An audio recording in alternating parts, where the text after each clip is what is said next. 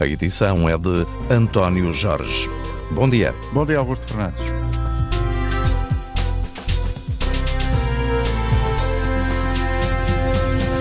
13 de março de 2013, o Papa Francisco completa hoje, 10 anos depois, 10 anos de pontificado, uma década. A Conferência Episcopal Portuguesa já agradeceu esta manhã ao Papa Francisco a redobrada atenção aos mais pobres e por ter promovido ações concretas, por ter lutado contra os abusos sexuais na Igreja. O presidente da Conferência Episcopal Portuguesa eh, já eh, fez saber, também nas últimas horas, José Ornelas eh, fez saber que discorda do Presidente da República quando Marcelo Rebelo de Sousa falou em desilusão pela forma como a Igreja tem tratado os casos de abusos sexuais de menores na instituição. Queremos ouvir, nesta emissão de hoje da Antena Aberta, a sua opinião sobre os 10 anos do eh, pontificado de Francisco, do Papa Francisco, num momento em que, em Portugal, a Igreja Católica está com este escândalo. Para participar, ligue 822-0101, número de telefone gratuito. Se está fora do país, ligue 2233-99956, custo de uma chamada internacional. Os 10 anos de Francisco a liderar a Igreja Católica têm sido marcados por resistências no Vaticano, mas também por alguns avanços. Quais é o que pergunto a Luís Miguel Rodrigues, professor de Teologia Prática na Faculdade de Teologia da Universidade Católica Portuguesa. Bom dia, professor, obrigado pela colaboração. Quais têm sido, do seu ponto de vista, os avanços mais relevantes de Francisco na Igreja nestes últimos dez anos? Muito bom dia, obrigado pelo convite e pela oportunidade. De facto, estes dez anos de pontificado do Papa Francisco, se podemos dizê-lo de alguma forma, caracteriza-se não tanto pela mudança doutrinal, mas sim pela mudança na atitude, no estilo com que se vive o cristianismo. A teologia do povo a influenciar a atitude, a forma de Francisco. Sim, de facto, a teologia do povo é uma forma de pensar a teologia oriunda da Argentina, de onde ele, de onde ele é natural, efetivamente. E, de alguma forma, com o pontificado do Papa Francisco, a Igreja volta a viver aquela alegria, aquele entusiasmo que se viveu durante o Concílio e pós-Concílio Vaticano II, em que há um novo ardor, um novo entusiasmo, quer dentro da Igreja, quer naqueles que nos observam de fora e que também sentem um certo apelo, um certo entusiasmo pelas mudanças que estão na Igreja. Em termos de grandes eh, enfoques que o Papa Francisco nos ajudou a ter em relação ao mundo, eh, podemos começar desde logo pela grande transformação no modo como, como entendemos a nossa relação com o mundo a partir de uma ecologia integral, em que ele, na Laudato Si, nos diz que nós, como seres humanos, eh, vivemos ligados ao mundo e ou salvamos o mundo e a humanidade ou não salvamos, ou, ou não salva ninguém, digamos assim, não é? Portanto, esta, esta ecologia entre irmãos, entre, entre, entre homem, entre a humanidade e a natureza, o cuidado da casa comum. Claro que esta, esta, este, este, respeito pelo ser humano foi levado, digamos assim, a um expoente eh, muito, muito grande eh, na Fratelli Tutti, na, na encíclica sobre a fraternidade, a fraternidade humana, em que o Papa Francisco nos, nos desafia a todos nós a pensarmos-nos como irmãos que habitamos este mundo, independentemente do credo, da raça, seja qual for o critério que nos distingue. E ele foi a sítios onde outros papas nunca tinham ido, em termos de visitas. Eh, sabemos essa herança latino-americana eh, que o professor eh, Luís Miguel Rodrigues também já explicou aqui um pouco, o facto da teologia do povo o ter influenciado muito e estar presente na sua orientação, mas ele, sabemos, e não sei se concordará com a ideia, está a ser, de alguma forma, contestado pelos setores mais conservadores da Igreja Católica no Vaticano. Há quem fale já em movimentações para a sua sucessão, para a sucessão do Papa Francisco. Por que é que ele tem sido, deste ponto de vista, um agitador daquilo que estava instalado? o Papa Francisco está a introduzir, como todos os Papas fizeram, eh, o, seu, cunho pessoal, o seu estilo, está a propor alterações. E o Papa Francisco está a propor alterações a um ritmo acelerado, como o tempo em que vivemos, é um ritmo muito mais veloz do que há umas décadas atrás. E sempre que há mudanças, seja com que pontificado for, seja em que área for, há sempre quem reaja. Eu não sei se há movimentações nos bastidores, não, desconheço, mas compreendo que haja pessoas que não concordem. Isso não, não, não me estranha. Eh, mas que o Papa está a, fazer, está a fazer alterações muito significativas, está. Por exemplo, agora com a nova Constituição sobre a reforma da Cúria Romana, fez, eh, para começar, igualou todos os organismos. Portanto, todo, aquilo que em linguagem dos governos chamaríamos ministérios, antes uns eram dicastérios, outros eram congregações, outros eram pontifícios conselhos, agora é tudo dicastério, é tudo igual. Tem, Harmonizou. Tem todos, exatamente, tem todos a, a, mesma, a mesma importância. E se antes tinham que ser presididos por um, por, um, por um bispo, por um cardeal, agora podem ser presididos por um leigo ou por uma leiga. Ora, isto são mudanças, não são, não são mudanças doutrinais, são mudanças disciplinares. Mas são mudanças que, de alguma forma, podem causar estranheza à primeira vista. Mas se eu olhar melhor, seguramente que há de haver leigos muito mais competentes do que os clérigos em algumas áreas. Então, porquê que os leigos não, não vão estar a presidir naquilo que são, aquele leigo concreto é mais competente? Entre todos os cristãos, aquele é o mais competente. Porquê que não há ser ele a presidir se ele é o melhor? Esta, estas pequenas mudanças podem, podem causar estranheza, porque sempre foi assim, de outra forma. Mas se olharmos bem e olharmos com calma, fazem todo sentido, fazem todo sentido. E, por exemplo, outra, outra das alterações que o Papa Francisco está a fazer é dar muita responsabilidade às conferências episcopais e às dioceses. Dando, se calhar, esperava-se que, que tudo viesse de Roma definido. E já na altura havia quem achasse que isso estava mal. Agora, o Papa, eh, através dos. e agora com esta situação da sinodalidade mais ainda, dá a voz, digamos assim, às bases. Importa-se às... de traduzir melhor essa expressão, por favor, para quem não está por dentro? Qual, por favor? A sinodalidade? Ah, peço desculpa. A sinodalidade é a Igreja que caminha junto e o Papa ouve toda a Igreja sobre um determinado assunto para que a decisão que se tomar no final seja a partir da auscultação de todo o povo de Deus. Uhum. De todo o povo de Deus. E agora o Papa e agora está a fazer um sínodo sobre a sinodalidade, ou seja, sobre o próprio método da sinodalidade. Portanto, está a pensar o modo como a Igreja deve ser mais sinodal e introduzir a sinodalidade em todos os seus organismos de uma forma mais perfeita. Porque já está introduzido, mas o Papa quer que seja ainda melhor. E, agora houve, houve e, e, quer, e quer responsabilizar quer as dioceses, quer as conferências episcopais. Antes dizia-se que, que, Roma era muito, era muito centralista e havia quem reclamasse. Agora o Papa descentraliza e, pelo que me diz, também há quem, quem ache que não está bem. Portanto, essa questão de haver sempre alguém que, que não concorda, que está contra, isso faz parte da natureza humana, nós somos homens e mulheres normais, portanto há de haver sempre alguém que não concorda. Portanto, eu não, eu não valorizaria muito isso. Luís eh, Miguel Rodrigues, até que ponto eh, há ou não uma certa eh, distância entre aquela que tem sido a atuação eh, genérica da Igreja em Portugal e aquela que é a defesa do Papa Francisco na matéria dos abusos sexuais, que podemos traduzir por tolerância zero? Em primeiro lugar, podia-lhe explicar o que é que quer dizer esta ideia de Papa Francisco, tolerância zero aos abusos sexuais. Isto decorre já de uma cimeira de 2019. E se há, do seu ponto de vista, ou não, alguma distância entre essa definição, esse procedimento que o Papa defende e a forma de atuar em Portugal de uma forma genérica? Bom, eh, eu aqui gostava de, esclarecer duas coisas. Eu quando falo de igreja em Portugal, entendo igreja como todos os batizados. E muitas vezes temos subjacente que a igreja são os senhores bispos apenas. Uhum. Uh, portanto, Separa eu, vejo... a hierarquia da igreja daquela que é a igreja na sua totalidade, não, com não, todos eu, os fiéis. Eu, eu, eu insiro a hierarquia dentro da igreja na sua totalidade. De acordo. Sim, é, é assim que desde, desde o Vaticano II nós entendemos a igreja. Efetivamente, eu ainda no, quando é que foi? foi na sexta-feira passada, o Sr. Presidente da Conferência Episcopal reconhece que não foi feliz na comunicação.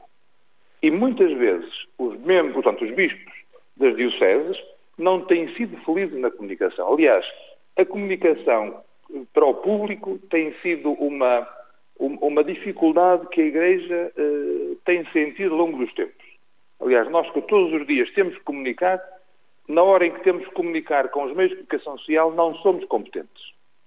Isto é um assunto. Agora, no dia a dia, no cotidiano da Igreja, povo de Deus, nas paróquias, nas instituições, eu não, não vejo que, que, haja, digamos assim, uma insensibilidade ou até um certo, um certo ignorar dos problemas daqueles homens e mulheres que, Para por si, qualquer. Eh, o principal problema está numa, numa espécie de, e perdoem-me o anglicismo, numa ausência de media training para uh, as vozes da Igreja em Portugal. É, é um pouco essa a ideia. Isso por um lado. E por outro, na hora de pensar a Igreja na relação com o mundo, os cristãos mais, mais idosos ainda estão naquela ideia de salvaguardar a imagem da Igreja. Uhum. Isso, isso ainda existe. No, no, no, naqueles homens e mulheres que têm já a idade para ser avós. Para ser avós. Eh, no grosso da, da, da, do povo de Deus, não, quer dizer, nós choramos muito, e choramos no sentido figurado e alguns, infelizmente, no sentido literal. Eh, choramos muito, sentimos muito, eh, mas é um problema que nós temos dentro de casa e temos que o resolver no sentido de reparar, curar, acompanhar e ter tolerância zero ou até mais radical se for possível, porque não nos podemos, não nos podemos escudar na ideia de que aqui, acolá e acolá também há abuso. Não, dentro da Igreja não pode haver um. Melhor, não pode haver uma tentativa sequer. Se é uma tentativa já é muito. Porque nós não somos um fim nós mesmos. A Igreja nasceu para ser sinal de algo e de alguém, que é da salvação oferecida por Deus. Aquilo que contraria esse, a realidade de que somos sinal eh, tem que, ser, ser extirpada da Igreja.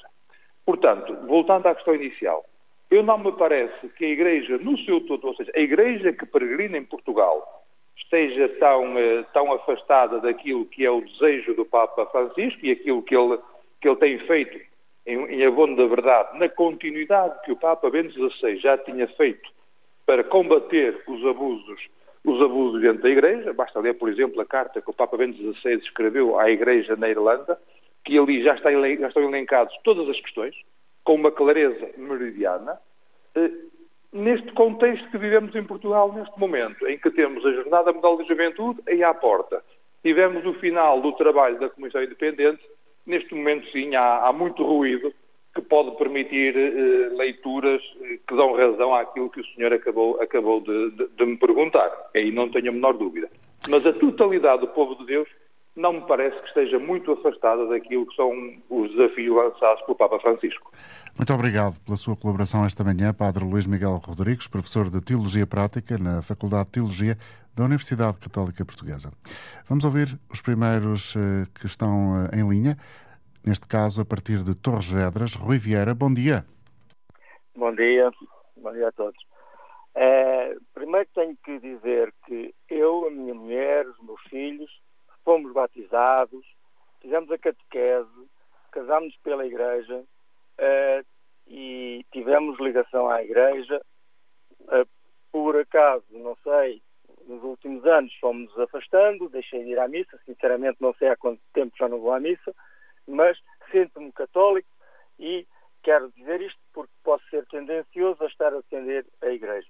Era só para deixar isto bem claro. Agora, o que eu gostava era que fossem padres, fossem polícias, fossem políticos, médicos, jornalistas, familiares, pedófilos, há tribunais, analisam as acusações e verifica se são culpados ou não. E acabar com esta. Eu já estou cansado de há semanas, há, há tempos que não se vê outra coisa que é falar da igreja e da pedofilia como se a igreja fossem todos pedófilos. Quando foi acusado o Carlos Cruz, não quer dizer que todos os jornalistas sejam, todos os artistas da televisão sejam pedófilos. Ele foi acusado, provou-se, está na prisão. Políticos. O Paulo Pedroso foi acusado. Fez a, a, intervenções cirúrgicas, provou que era inocente e até chegou a eurodeputado e está na RTP1 a fazer comentários. O antigo presidente da Assembleia da República foi acusado, provou que era mentira e até foi eleito presidente da Assembleia da República. Agora, há tribunais, verifiquem se há ou não culpados, e se são culpados é pô-los na prisão a apodrecer e acabou. Obrigado. Vamos ouvir Júlio. Não, eu, só queria, ah, eu só queria terminar terminar de outra coisa. Eu só vejo uma razão para haver tanta discussão e tanta coisa. Para já, há muita gente que anda aí de garras afiadas para deitar abaixo a igreja. A igreja é como a floresta, não é uma árvore que define a igreja. Eu gostava de ver a Antena 1 e todas as televisões a também mostrar o que muito a igreja faz do bem pela humanidade. Não é só aparecer um padre pedófilo e vamos dizer que a igreja é só pedofilia. Outra coisa, eu só vejo uma razão para tanta discussão. É encobrir, tapar e não se falar nos problemas graves em que o país está a arder. Nós temos problemas graves por todo o lado e, e estou cansado por toda a hora ouvir falar dos pedófilos. Obrigado, Rui. Vamos ouvir Júlio Gomes no cartaz. Também está cansado de ouvir falar deste tema? Não, doutor Jorge, bom dia, bom dia ao auditório. Eu queria me focar uh, noutro ponto que ainda não foi falado. Eu, com sete anos, até aos dez, fui uh, sacristão. E uh, lembro perfeitamente, quando me ia confessar, nós com a idade de 7, 8 anos pá, começamos a descobrir o corpo e não é preciso explicar o que é e quando eu ia me confessar então que pecados é que tens? Ah, não fui fazer um recado ao meu pai, não fui fazer um recado à minha mãe, não fui não sei o quê, não sei o que mais. E o padre mandava quatro padres nossos, era da Maria, mais não sei mais. Depois vinha para casa Portanto, eu fui sacristão, a missa era em latim, como sabe. Eu não sabia o que é que estava a dizer. O padre saberia, mas eu não, nem os católicos que lá iam, que eu respeito, sabiam. E depois vinha para casa e ficava dias seguidos com aquilo metido na cabeça porque ia para o inferno cheio de lavaredas e cheio de óleo para o resto da vida. Queria contar mais duas situações antigamente há 100 anos, meu pai morreu há 100 anos, e o, o padre, ele morre uma sexta-feira, e eu vou lá para ir ao funeral, e o padre vem ter comigo e diz, amanhã não vai, não vai ser enterrado São Pai. Eu perguntei porquê. Porque não tenho sete padres para fazer os ofícios. O que é que eram os ofícios? E eu disse, não vai ser enterrado mesmo, pois faço os ofícios quando quiser. Os ofícios era pôr o, o caixão em cima de, uma, de, de, umas coisas de madeira, não sei o quê, e andava ali à volta a rezar. Sabe quanto é que a minha mãe teve que pedir há cento e tal anos para pagar aos sete passos? 3.500 escudos que era, era uma fortuna naquela altura. Bom, eu agradeço muito esse um, historial que, no fundo, faz parte da sua vida eh, que nos está aqui a contar, Júlio, mas peço-lhe um favor, tendo em conta toda a vida que já viveu, ouça, tendo em conta toda a vida que já viveu, o que é que acha que mudou na Igreja e o que é que, de uma forma breve, por favor, acha que Francisco está a fazer bem ou mal? Não sei, não sei, sinceramente não sei. A única coisa que sei é que fui católica e eu, até aos oito anos, respeito toda a gente, todas as religiões já se mataram milhões em nome das religiões. E, portanto, hoje estou ateu completamente. Não, não, não, não defendo ninguém, respeito, mas não defendo ninguém. Hum. Ok, então, então, obrigado, está dada a sua participação, agradeço-lhe. Vamos ouvir em Lisboa Francisco Crespo. Eh, bom dia para si também. Muito obrigado, muito bom dia. Olha, eu queria dizer o seguinte: eu acho que este Papa é, é um homem fabuloso. Eu já fui religioso, já fui até presidente da Juventude Católica da Medicina quando era estudante universitário e agora sou agnóstico. Não vou explicar porquê, mas eu acho que tenho um grande respeito por este Papa que, no fundo, vem na sequência do João 23, cumprido uh, as grandes novidades que foi o Vaticano II. Este homem uh, uh, luta pela, pelos pobres, vive de uma maneira modesta, não quis viver no, no Vaticano para viver junto com as outras pessoas, o seu quarto é ali, a maneira de vestir é completamente diferente, portanto, tudo aquilo que tinha um sinal de riqueza e de luxúria, ele uh, foi cortando. Hoje em dia ele tem muita dificuldade porque, uh, de um modo geral, o, a Igreja uh, antiga que resiste e que não quer mudanças faz uma resistência enorme. Veja, por exemplo, eu estou convencido que ele desejaria uh, que os padres pudessem casar, já falou nisso várias vezes, e encontra imensa resistência para da maior parte da Igreja. Acho que este homem, segundo a minha opinião, já devia ter recebido o Prémio Nobel, porque acho que é de facto uma pessoa fora de série. Eu sou insuspeito porque, como digo, eu não sou crente, mas sigo uma, uma cultura cristã que nos marcou a todos na Europa e acho que ele é um homem fabuloso e que tem visitado os países todos. Foi, começou por visitar, foi a Cuba, por exemplo, envolveu-se para acabar o, o, o, prejuízo de Cuba por causa do bloqueio e conseguiu isso através também do Presidente dos Estados Unidos da América. Portanto, é um homem que não só tem dito, mas tem feito muita coisa e com imensa coragem tem ido praticamente a todos os continentes e a países onde ele eventualmente seria mal recebido e teve a coragem de lá ir, dar testemunho da sua simplicidade e, do, no fundo, eu acho que ele abre as portas da Igreja e acha que toda a gente pode entrar na Igreja. Não há perseguição nem por razões religiosas, nem por razões sexuais, nem por outras eh, eventualidades. É realmente um homem de espírito aberto, é um homem do Vaticano II. Obrigado. Francisco Crespo a falar-nos de Lisboa a propósito dos 10 anos de pontificado do Papa Francisco. E há uma canção portuguesa que diz 10 anos é muito tempo, são muitos dias, muitas horas, mas Francisco, que completa exatamente hoje 10 anos de pontificado, nem deu pela passagem do tempo, como disse num podcast que o jornalista Diogo Pereira agora recorda. Agora que me viene e que sembra ieri. Uma década que passou num ápice. O tempo é pressuroso. Não? Francisco começa por explicar que parece que foi ontem que se tornou Papa. Habemus Papa.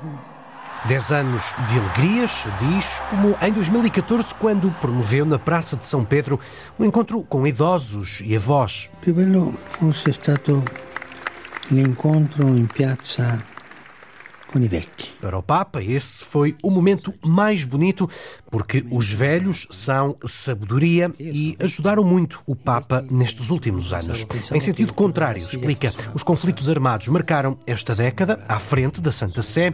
O Papa assume que pensou que a Síria seria um caso único, mas começou a ver o que se passava também em regiões como o Iémen, em Myanmar e depois na Ucrânia. Diz por isso que nunca pensou liderar a Igreja, ao mesmo tempo que existe mais uma guerra mundial que é alimentada pela indústria das armas. Eu visto que c'era una guerra mondiale, ma dietro la guerra mondiale, dietro le guerre c'è l'industria delle armi.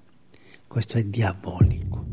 Para o Papa, este é um negócio diabólico e vai mais longe. Se durante um ano, diz, não fossem fabricadas armas, a fome no mundo chegaria ao fim. Sobre a guerra, o chefe da Igreja Católica sofre, sofre muito ao ver ucranianos e russos mortos todos os dias. Não interessa de onde são, é sempre algo duro de se ver. Por isso o Papa reitera, precisamos de paz e resume em três palavras o que deseja para o futuro da humanidade e também da Igreja. Fraternidade, lágrimas e sorrisos. Fratelança, pianto e sorriso. O podcast que Papa Francisco gravou no dia em que se assinalam 10 anos do pontificado. Bom dia, José Abrício Lino, é especialista em ciências da, das religiões. Muito obrigado por estar connosco esta manhã. Para si, uh, Francisco uh, tem promovido que ações principais e por que razão assim, se tivesses que escolher que, de imediato, qual é que será a razão uh, que uh, a história o recordará? Muito bom dia. Olha, uh, este pontificado, estes 10 anos, tem sido uma, uma brisa de, de ar fresco no, no Vaticano. É assim que eu encaro, não quero estar a fazer comparações com papas anteriores, mas de facto há aqui aspectos muito marcantes embora, embora se possa dizer que uh, foram mais os debates que foram abertos uh, durante estes 10 anos do que as mudanças efetivas na Igreja, porque as mudanças efetivas, do ponto de vista doutrinário, têm implicações mais complicadas e, como já foi dito aí, o Papa Francisco enfrenta uma oposição muito aguerrida, uh, enfim, muito, muito aguerrida, como eu acho que nunca nenhum Papa anterior enfrentou. Eu, eu, eu, eu, sublinharia aqui alguns aspectos. O primeiro é que o Papa Francisco vem das periferias, vem da periferia, e, portanto, como se sabe, o cristianismo está a avançar para o hemisfério sul, não está tanto já na Europa, nem na América do Norte, só na América Latina, em África, na Ásia, e este é o primeiro Papa em, em dois mil anos, em toda a história da fé cristã, que é latino-americano, portanto, que é das periferias. Uh, e, digamos, ele teve uh, a inteligência de chamar a atenção para que o, o, cristianismo está, está, a expandir, a fé cristã está a expandir no hemisfério sul e há que ter atenção a essas, a essas populações, com certeza. E é também Depois, o primeiro logo... jesuíta. Exatamente, também, também. Uh, mas que, curiosamente, foi buscar o, o nome de Francisco, uh, digamos assim, para fazer ali uma síntese muito interessante, não é? Não temos tempo para, para, para falar sobre isso, talvez. Mas outro aspecto que, desde o princípio da, da eleição dele, foi a, de, a desacralização do papado. Ele, ele pediu lá na, na, na varanda do, do Vaticano, rezem por mim no dia que foi eleito, que apareceu diante do povo.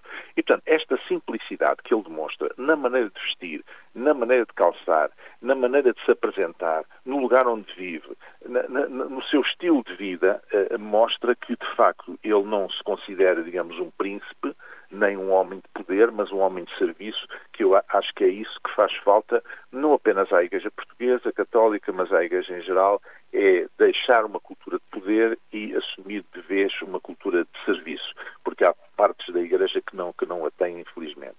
Depois, no aspecto de, do combate à pedofilia, com a tolerância zero, eh, por um lado, e também aquele documento, em 2019, o VADMECUM, que foi criado para precisamente uh, orientar, digamos assim, os padres e as, e as paróquias quando uh, acontecem situações deste género. E, portanto, permite o afastamento dos sacerdotes que são suspeitos de, ou que estão acusados de, de, de abuso sexual infantil sem que haja um processo canónico e, e, e, uma decisão dele próprio Papa, ao contrário daquilo que disse o, o Cardeal Patriarca de Lisboa eh, e que ainda não se retratou dessas palavras. Depois, há aqui um aspecto muito importante também, que é do empoderamento das mulheres. Uh, uh, o Papa Francisco nomeou quer para o governo do Vaticano, quer para a Santa Sé, mulheres nos lugares mais elevados. Só quem não está atento é que não percebe que há ali uma tentativa, digamos assim, de dizer, olha, uh, vamos dar lugar aos leigos e vamos dar lugar às mulheres. As mulheres não podem ser só um verbo de encher na igreja, não, deve, não, não podem servir só para questões secundárias, elas têm valor e elas podem ser usadas e devem ser utilizadas, digamos, eh, entre aspas, na igreja para funções realmente importantes. Depois abriu o debate sobre o celibato uh, e, e, ao mesmo tempo, o caminho sinodal. Portanto, Uh, ou seja, chamar os leigos, digamos, a, a, pronunciarem sobre os assuntos e, e, e, portanto, isto entronca num outro aspecto que é a luta contra o clericalismo, que, ele disse desde o princípio que era o maior pecado da Igreja. Então ele procurou combater o clericalismo, começar a introduzir algumas reformas no Vaticano, ao mesmo tempo agora voltou a, abrir o debate sobre Talvez o debate. fosse importante, José Brice Gelino, eh, clarificar um pouco para o nosso auditório o que é o clericalismo.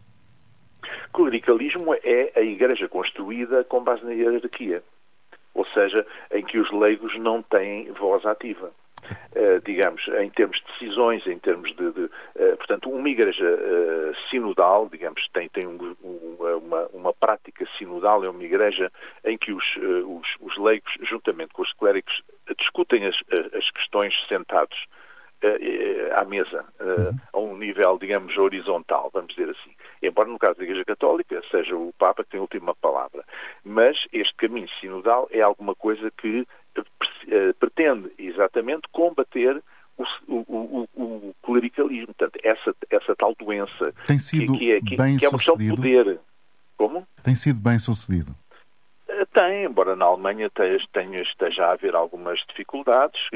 Os alemães querem um caminho sinodal mais vincado, uma parte deles, outros, outros não, outros têm receio.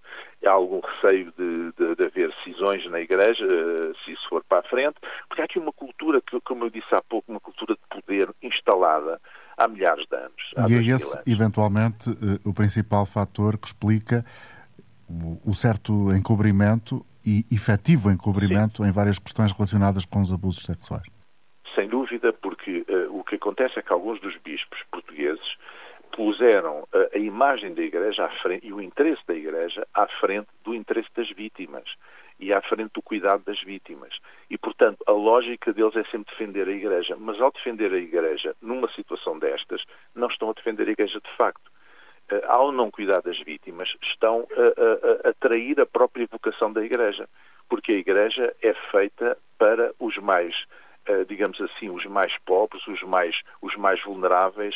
Jesus teve uma, uma, uma, especial atenção para com os mais pobres, os mais vulneráveis, os mais marginalizados pela sociedade. Tivemos aqui no início do programa um ouvinte eh, e as suas primeiras palavras foram, de alguma forma, Uh, transmitir a ideia que está cansado de ouvir falar deste tema, a questão dos abusos sexuais na Igreja, e a deixar também uh, o sublinhado que não será esta matéria que vai uh, silenciar a importância da Igreja, o bem que a Igreja faz em várias sociedades, na portuguesa também. Até que ponto, do seu ponto de vista, há ou pode haver, por parte dos fiéis portugueses, este sentimento de que há uma espécie de tentativa de apoucar a Igreja Católica? Bom, eu, eu, eu não sei se há, se calhar haverá de algumas pessoas, de outras não, uh, mas quem analisa os factos e, e, os acontecimentos de uma maneira isenta vai ter que falar do assunto. Agora, eh, esse ouvinte uh, seria bom ele entender que a comunicação social funciona assim. Quer dizer, aquilo que está em cima da ordem do dia é aquilo que se fala. Infelizmente, a comunicação social em geral só fala de religião quando há crimes, quando há escândalos ou, ou, ou, bizarrias. Quer dizer, é a história do homem que mordeu no cão, está a ver? ou quando há um evento grande como a visita de um Papa ou uma Jornada ou, Mundial sim, da Juventude. Ou uma, coisa assim, mas do dia a dia normal, do, do, da, daquilo que, que, que é, E não é só a Igreja Católica, as outras igrejas e as religiões em geral, o bem que fazem não se fala não é? Uh, se houver um atentado de um jihadista islâmico, vai-se falar e vai estar nas televisões e nas rádios e nos jornais, hein? mas não se fala do, do, bem que faz, por exemplo, uh, instituições islam, dentro do, do Islão, instituições que fazem coisas fantásticas. Não se fala, nós não sabemos nada. Portanto, mas isso é, é normal, é, é, um pouco, é um pouco, é, é a lógica da, da jornalística, é um bocadinho assim, não é? Agora, a verdade é que este assunto está a ferir o povo católico e aquilo que eu tenho ouvido, os mais críticos, mais acerrados, são os próprios católicos. Eu lembro aqui aquele documento de 200 e tal católicos e seis ou sete uh, movimentos religiosos, o Graal, o Nós Somos Igreja e por aí fora, que subscreveram aquele documento de pressão, uma carta aberta, para que a Conferência Episcopal uh, tomasse uma posição, até com, com, com, com, coisas datadas, curto prazo, médio prazo, 30 dias, 60 dias, medidas que eles, que eles propunham, Sim porque havia o sentimento da parte desses católicos, que são pessoas muito comprometidas com, com a Igreja e com a vida, e com a vida comunitária, que uh, os bispos iam tentar fugir, porque eles sabiam que havia uma parte da Conferência Episcopal que não estava interessada que isto fosse para a frente e havia outra que fazia. Então eles quiseram dar força àqueles que queriam andar com as coisas para a frente uh, uh, e, e pressionar. Portanto, a, a maior crítica que eu ouvi até hoje de um católico foi do Presidente da República.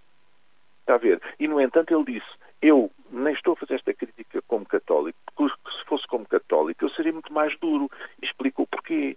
Está a ver? Portanto, uh, uh, claro que a sociedade, e depois esta situação, é uma situação que não se, se, se escreve apenas, circunscreve à Igreja Católica, porque isto tem a ver com o país. Quando um senhor bispo faz uma declaração e, e falta a verdade, não está a faltar a verdade ao povo católico, está a uhum. faltar a verdade ao país. É? Professor, muito obrigado pela colaboração esta manhã, mais uma vez. Hoje, na antena aberta, José Briços Lino, especialista em ciência das eh, religiões, esteve connosco no dia em que o Papa Francisco assinala 10 anos de pontificado. Vamos eh, voltar aos ouvintes. Fernando Gonçalves, bom dia. Está connosco em São Domingos de Rana. Muito bom dia para si e para todo o auditório. Eu, esta questão, queria começar primeiro por dizer o Papa, ao longo destes 10 anos, é um grande servo de Deus. A respeito de a pedofilia os padres praticam supostamente, eu não gosto de julgar, aprendi na Bíblia a não julgar nem a condenar ninguém, não se deve condenar a Igreja, mas sim os homens. Eu, se roubar, não podem condenar a minha família. Se tiveram um local de trabalho e eu fizer um crime, não podem culpar a empresa ou as, os meus colegas. Pronto. Eu fico sempre que devem culpem os homens, não a Igreja. Eu fui, eh, durante anos, servo, eh, fui muito cristão durante toda a minha vida. Comecei na Igreja Católica, quando fui batizado, mas, anos mais tarde, entrei uma vez numa igreja, a Igreja Nova Apostólica, e fiquei eh, coração preenchido. Só da primeira vez que me deram a palavra no altar, a palavra da Bíblia. Depois, eh, com a continuação, ganhei fé, era praticante, como digo, mas ganhei fé e, e interessei-me comprei uma Bíblia. Hoje não tenho uma. Tenho várias Bíblias, porquê? Porque há Bíblias modernas, há Bíblias antigas, e eu tento, por exemplo, a, terceiro milénio, a Bíblia do terceiro milénio, é dos capuchinhos, é uma Bíblia riquíssima, mas eu também tenho a outra. Agora, outra coisa que eu também queria explicar. As pessoas têm a ideia que quem não vai à Igreja Católica é protestante. Atenção. O protestantismo, o protestantismo é assim. É quem não acredita na Santíssima Trindade. Obrigado. Obrigado, Fernando. Vamos dar oportunidade a outros ouvintes, como por exemplo Miguel Oliveira, que está em Montemor Novo. Bom dia, Miguel. Sim, olá, bom dia. Bom, bom dia a todos. Bom, bom dia a todos. Eu queria dizer dois itens que para mim são fundamentais nesta questão. Uh, e é a primeira vez que eu estou a falar sobre isto, e é o seguinte, para ser muito breve, rápido e conciso. Então é assim, em primeira, em primeira causa, a essência da Igreja e a sua própria destruição está aqui uh, completamente em causa e está aqui completamente em jogo nesta situação toda. Portanto, em primeiro lugar, uh, deve a Igreja que tem a obrigação, e quem está a servir a Igreja que tem a obrigação de cuidar das pessoas carenciadas, das pessoas pobres, e não só de todas as pessoas geral na sociedade, então, são esses padres, essas pessoas, bispos, ou seja lá o que for, que abusam das pessoas indefesas, de crianças, quer dizer, quem tem a obrigação de cuidar são esses próprios que fazem os piores crimes. Então aqui está uma total inversão de valores absolutamente abominável e absolutamente uh, desprezível, aliás, por toda a gente o dito.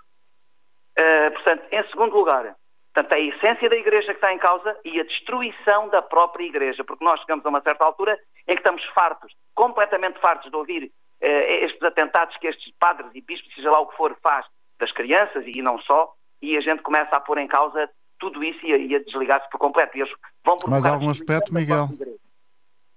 Uh, para concluir, o líder católico, que hoje faz 10 anos, ele é que manda, ele tem obrigatoriamente, obrigatoriamente que dar aso ao seguinte, ordenar em todo o mundo, bispos, uh, seja lá que for pela hierarquia abaixo, todas as pessoas suspeitas da prática de crimes têm que ser imediatamente suspensos da paróquia, ou seja lá de onde forem que estejam a exercer a sua, o seu trabalho, e todos aqueles que sejam provados que têm a culpa no cartório, portanto, que fizeram, que sejam imediatamente erradicados e que não sejam julgados pelo direito canónico, pelos direitos da Igreja, porque eles são absolutamente iguais a nós. Eles têm que ser julgados pelo direito civil, onde nós todos respondemos. Obrigado, Miguel. Vamos ouvir a partir de Marvão, Carlos Palmela. Bom dia, Carlos. Bom dia, Dr. António Jorge. Bom dia aos ouvintes da Antena Aberta. Eh, fico muito reconhecido por me permitir a participação no seu programa. Eh, portanto, os temas hoje em debate são o Papa Francisco e a pedofilia na Igreja. Eu vou tentar ser muito breve no que vou dizer. Em relação ao Papa, não há dúvida que é um grande Papa. Eh, uma das, crises, das, das cruzes que ele tem transportado no seu pontificado tem sido o problema da pedofilia. A doutrina da Igreja condena nos, temas, nos termos mais eh, vigorosos eh, o escândalo relativamente a crianças. Eh, como compreender então que haja pedofilia na Igreja? A compreensão é simples. Os apóstolos eram doze e desses doze um foi um traidor. Portanto, na Igreja sempre houve maus elementos e, e, e é, nesse, é, é, é, no meio desses maus elementos que nasce o problema da pedofilia. O, o Papa eh, Francisco pediu, portanto, tolerância zero relativamente à, à pedofilia. A, Comissão Episcopal Portuguesa, penso que, eh, partindo dessa, desse apelo do Papa, eh, resolveu investigar eh, o problema, qual a dimensão do problema em Portugal e, portanto, convidou uma comissão constituída por pessoas de competência reconhecida e não ligadas diretamente à Igreja, portanto, uma comissão independente para estudar o problema e, durante um ano, avaliar uh, o, o, que se teria passado neste aspecto nos últimos anos, desde 1950 até ao presente. A Comissão fez o seu trabalho durante um ano e apresentou as suas conclusões. Uh, essas conclusões foram claras mas foram transmitidas à população de uma forma um bocadinho demasiadamente mediática e demasiadamente sensacionalista. E houve um erro na, na transmissão das conclusões. A conclusão básica da, da Comissão Independente foi que encontrou 512 casos muito suspeitos de abuso de crianças na Igreja. Carlos, peço-lhe para concluir, por favor. Uh, Deixe-me só concluir. Uh, uh, a, informação transmitida foi: havia, houve 512 casos num ano na Igreja. Ora, isto é um erro terrível. Não houve 512 casos num ano. A, a Comissão trabalhou durante um ano e detectou no período de 73 anos, que vai desde 1950 até ao presente, 73 casos. Portanto, para avaliar a dimensão do problema, nós temos que dividir 512 casos por 73 anos e temos o número 7, que é o número real, é a conclusão a que efetivamente a Comissão chegou.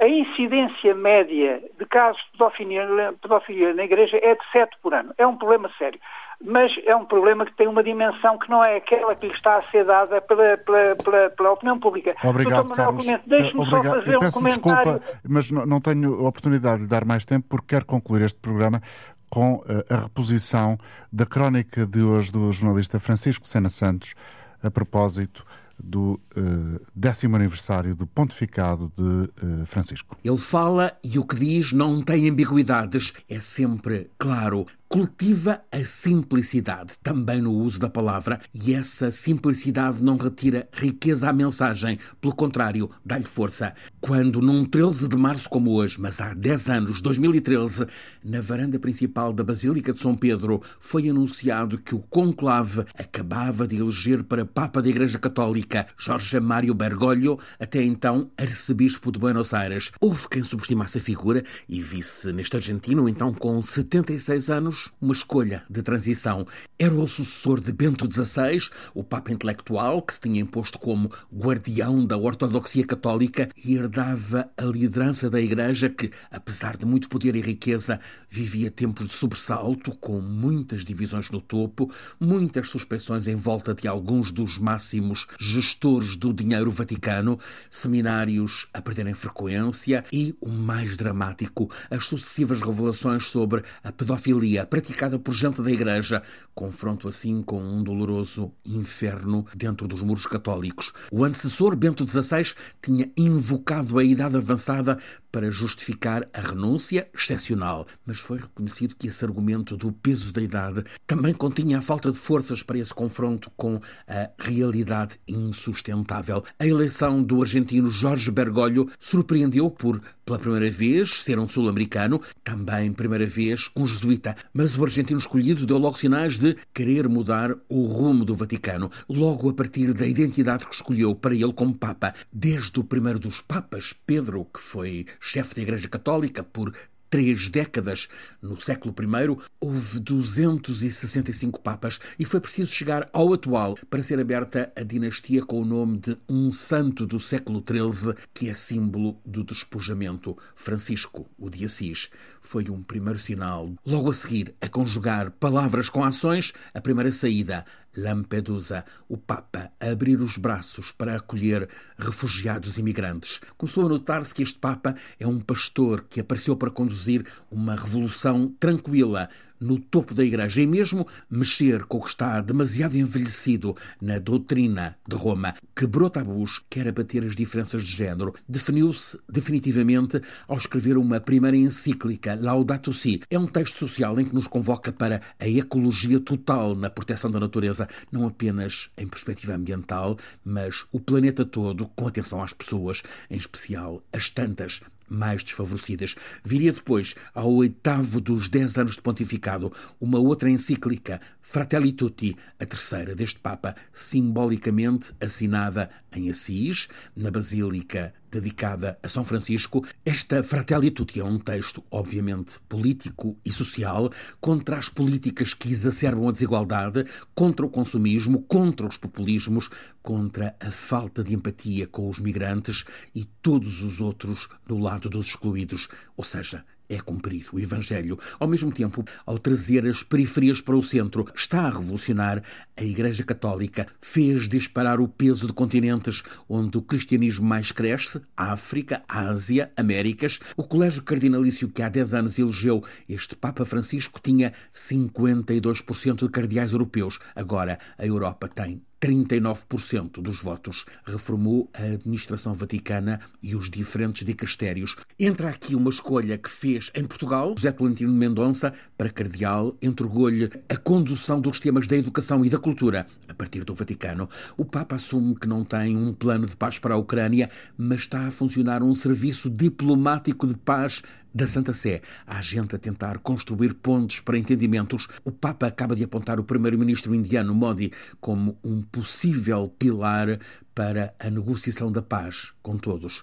Um dos mais influentes novos cardeais, Matteo Zuppi, o artesão da paz Frelimo Renamo em Moçambique, agora presidente da Conferência Episcopal Italiana, Zuppi é definido como um homem que cultiva ideais do maio francês de 68, mas com o pragmatismo da democracia cristã italiana.